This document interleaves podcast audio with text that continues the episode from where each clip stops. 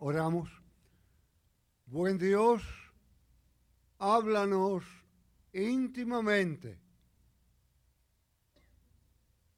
en lo más recóndito de nuestro corazón y concédenos el privilegio de escuchar tu voz y de actuar de acorde a tu voluntad.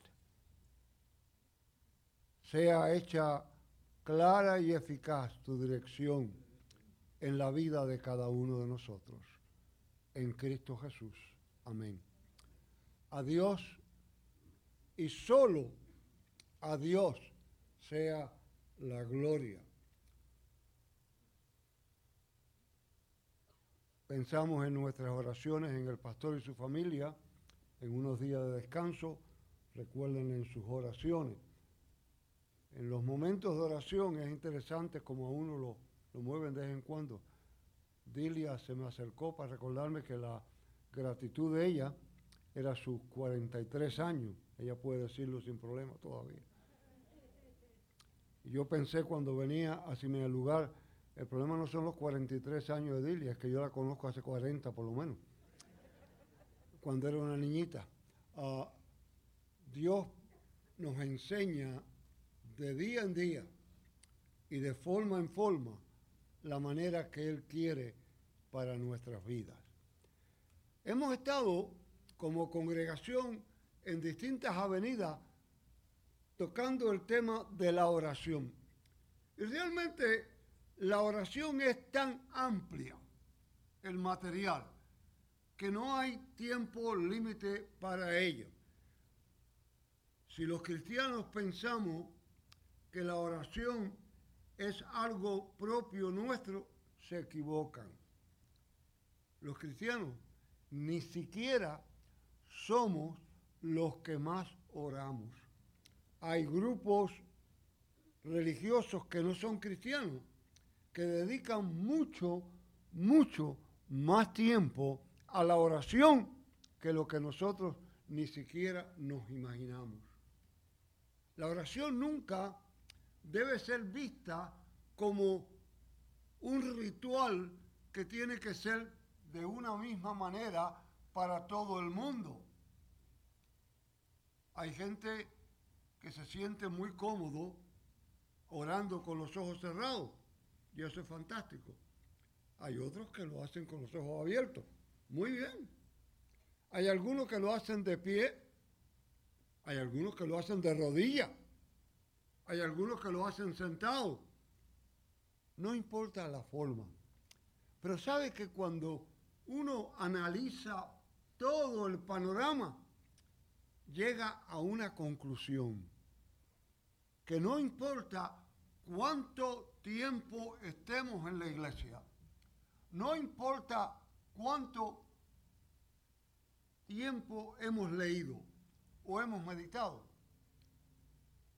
ninguno, absolutamente ninguno, sabemos realmente orar. Cada vez que yo oigo a alguien, es que fulano no sabe orar, yo me digo, ¿tú sabrás? Porque la oración no es la palabrería que se usa públicamente. De hecho, el Evangelio nos alerta a tener cuidado sobre el asunto de usar palabrerías en la oración.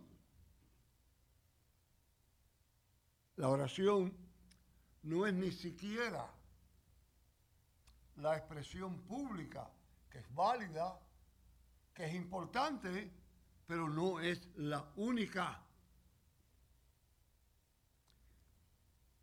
En el libro de los Salmos, el, Salmo 10 que acabamos de escuchar hace un momento, y ustedes me han escuchado mil veces decirlo, el salmo, los salmos son esas maravillas que tiene todo el área que usted necesita, desde oración, arrepentimiento, alabanza, gratitud. Y de hecho, no me cansaré nunca de repetir, recuerden que ese es el himnario oficial de la iglesia. Es el himnario del Antiguo Testamento. Y de hecho, los que venimos de la tradición esta no estamos, por mucho, por muchísimos años, lo único que se cantaban era salmos. Existen aún varias congregaciones en el sur de los Estados Unidos que lo único que se canta son salmos. Yo no voy a ir tan lejos como eso, yo creo que hay belleza en los signos y hay mensajes, pero se insistía en que los salmos eran el himnario oficial. Y, tiene, y este que acabamos de escuchar hace un rato, nos remonta a que Dios nos escucha. Y tiene cuidado. Y tiene misericordia del huérfano. Y ustedes dirán, ¿y por qué del huérfano? Ah, estamos hablando de una época donde el huérfano tenía absolutamente ninguna protección. La única protección era Dios. Nadie más se ocupaba. Pero Dios se ocupaba y allí aprendemos. En el Nuevo Testamento, en la carta a los romanos que acabamos de escuchar, se nos pone en manifiesto la necesidad. No sabemos, realmente no sabemos. ¿Y por qué no sabemos? No sabemos por una razón muy sencilla. Ninguno de nosotros sabe el futuro. Ninguno de nosotros es capaz ni siquiera de pensar lo que va a pasar cuando salga de este edificio. Ninguno de nosotros sabe lo que va a pasar con su vida en unos meses. Tratamos de hacer planes, tratamos de agarrar cosas, tratamos de decir cosas, pero ninguno lo sabe. Absolutamente ninguno de nosotros tiene control. Dios sabe. Dios sabe perfectamente lo que nos conviene, pero nosotros no lo sabemos. Por consiguiente, no sabemos qué pedimos. Muchas veces pedimos lo que no nos conviene. Yo pienso muchas veces es como el médico. El médico que queremos, el médico que respetamos y que sabemos que tiene una sabiduría especial en un área, nos receta una cosa. Y muchos de nosotros tomamos la decisión, nos parece muy amarga la medicina, o no nos gusta. Y el médico tiene que insistir y volver a insistir. O el padre o la madre, que cuando niño nos trata de guiar, nos trata de conducir y nosotros nos rebelamos, nos alteramos y al pasar los años aprendemos de una manera clara cuánta razón había, cuánta claridad había en lo que se nos estaba alertando. Cualquiera de nosotros aquí no tiene que ser muy mayor. Mire un poquito hacia atrás. Mire un poquito los años pasados y vea algún acontecimiento en su vida que parecía trágico, parecía difícil, que usted no pudiera pasarlo. Y al llegar a este momento, usted lo encuentra como algo realmente beneficioso, algo que ocurrió en su vida que convenía. Porque la oración, cuando es sincera, el Espíritu Santo nos mueve a la oración necesaria. El Espíritu Santo nos motiva, nos impulsa, nos dirige a orar estoy seguro que a más de uno aquí le ha pasado, que en el momento de oración la inquietud por algo en particular es tan grande que le permite orar por ello. Si Dios sabe todo, ¿cuál entonces es la razón de orar? Si Dios conoce todo, ¿por qué orar? Porque la oración no es ninguna otra cosa que descubrir la voluntad de Dios para ti y para mí no es darle la voluntad tuya a Dios. Es recibir la voluntad de Dios para tu vida y para mi vida. Y según vamos desarrollando la habilidad de orar, según vamos creciendo en la habilidad de orar, vamos entendiendo y clarificando la voluntad de Dios para la vida de cada uno de nosotros. No importa cuánto tiempo tengamos en la iglesia, no importa cuánta Biblia conozcamos, no importa cuánto hayamos oído de oración, siempre hay algo que aprender, siempre Dios lo usa. El pasado lunes, y a mí me impactó sobremanera,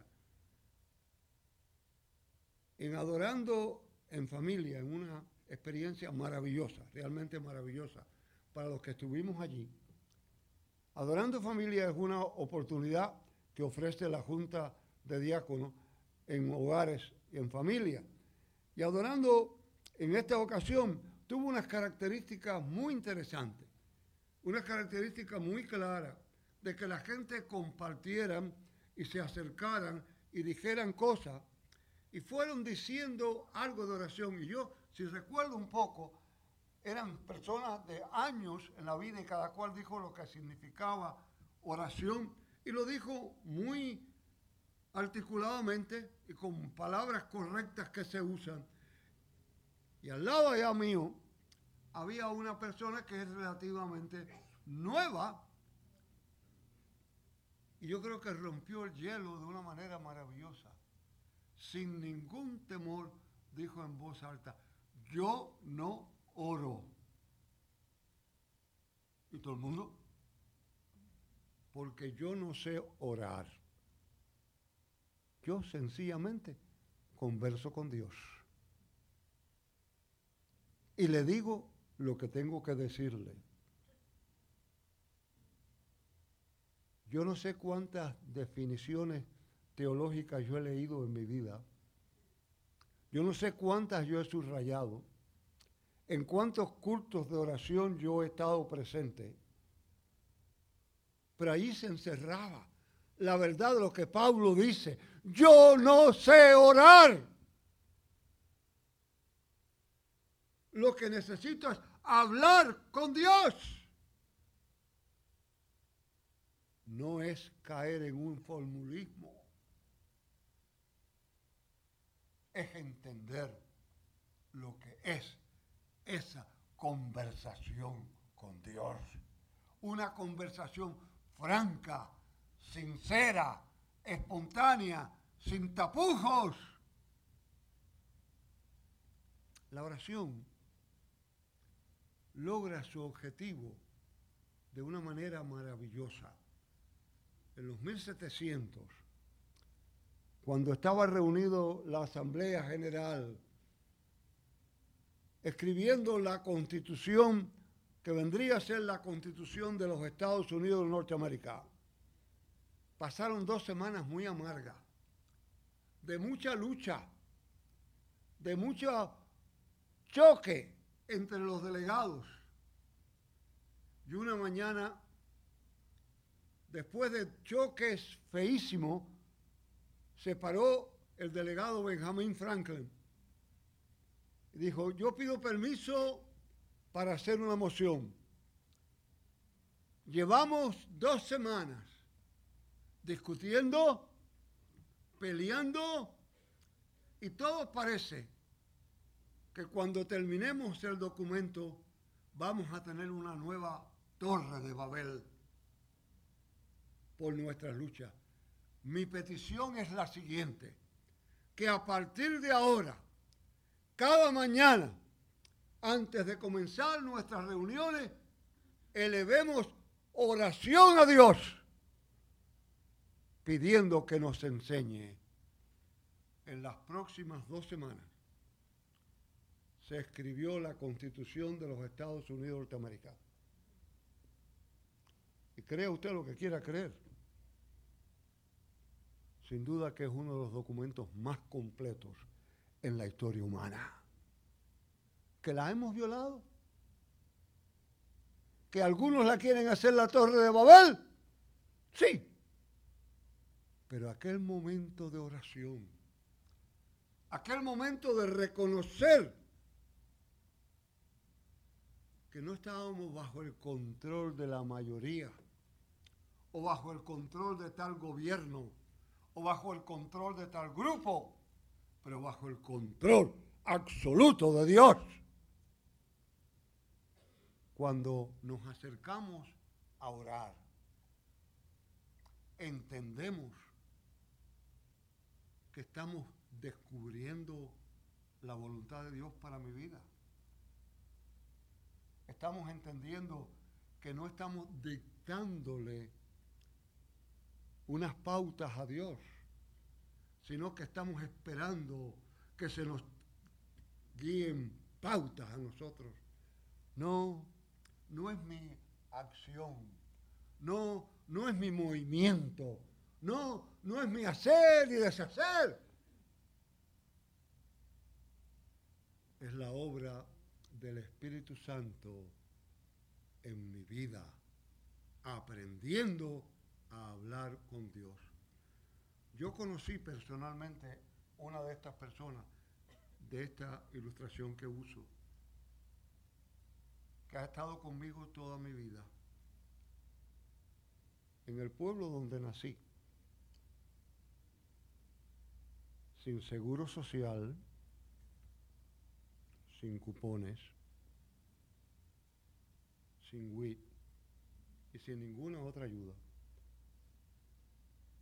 Envejecientes sin recursos la pasaba muy difícil. Y una viejecita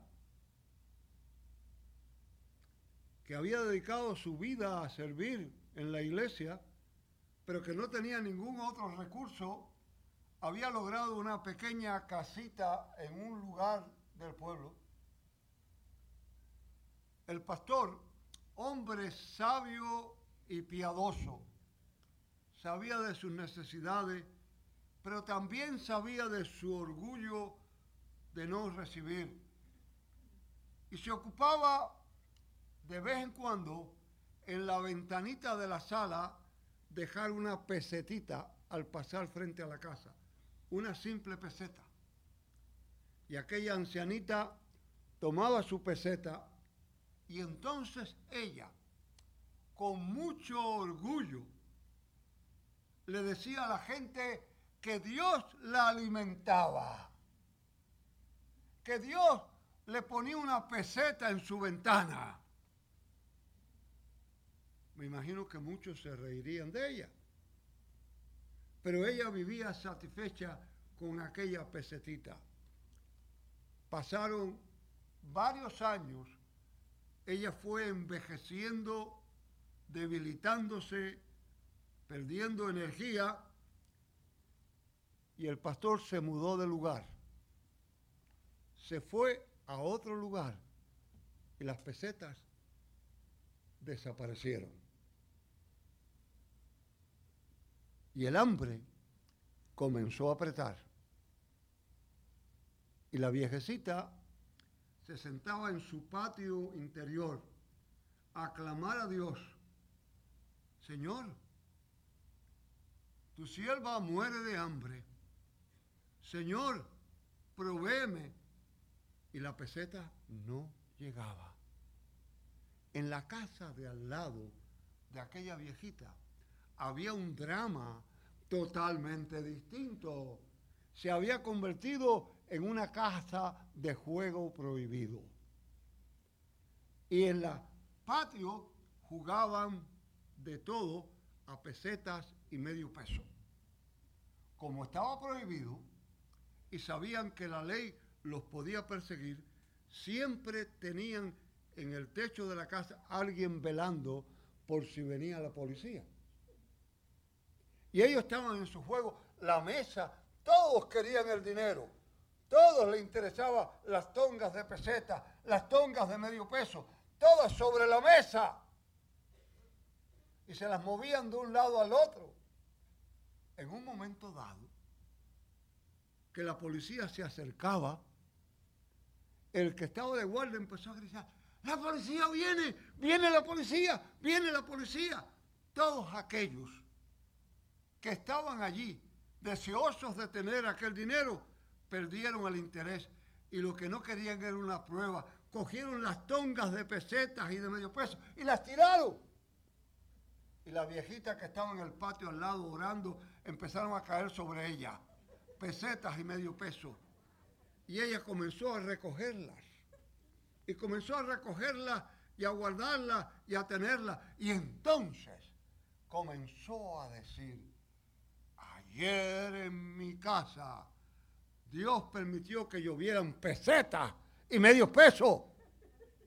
El pastor nuevo, celoso de la buena teología, no quería que su iglesia fuera identificada con un fanatismo. Y oyó de los comentarios que hacía la viejita y fue a visitarla. Y le dijo, hermana, he escuchado que usted está diciendo que aquí, ayer o antier en su casa, llovieron pesetas y medios pesos. Sí, pastor, así mismo es. De hecho, me quedan muchas, ¿puedo darle alguna? Le dijo, hermana, yo tengo que decirle a usted la verdad. No siga diciendo eso porque eso no es así. ¿Y cómo es? Mire el periódico, hermana. Aquí en la casa vecina, había una casa de juego y cuando las tiraron al aire y cayeron en su casa. Y la viejecita, con una sonrisa amplia, le dijo al pastor, ay pastor, ¿y qué culpa tengo yo si Dios quiere usar al mismo diablo para darme de comer? ¿Qué culpa tengo yo? Ella pidió que cayeran pesetas y medio peso. No. ¿Ella sabía de eso? No. Dios en su inmensa amor lo provee. Ustedes escucharon los niños hace un momento hablar de cómo ayudan y cómo los ayudan a ellos. Yo pudiera preguntarle a cualquiera de ustedes qué ayuda tienen y cómo los ayudan. Y todos absolutamente todos, en algún momento hemos recibido ayuda, pero en algún momento nos ha fallado la ayuda. En algún momento no ha sido la ayuda que necesitábamos o que merecíamos. Porque somos humanos. No sabemos lo que viene. No sabemos lo próximo.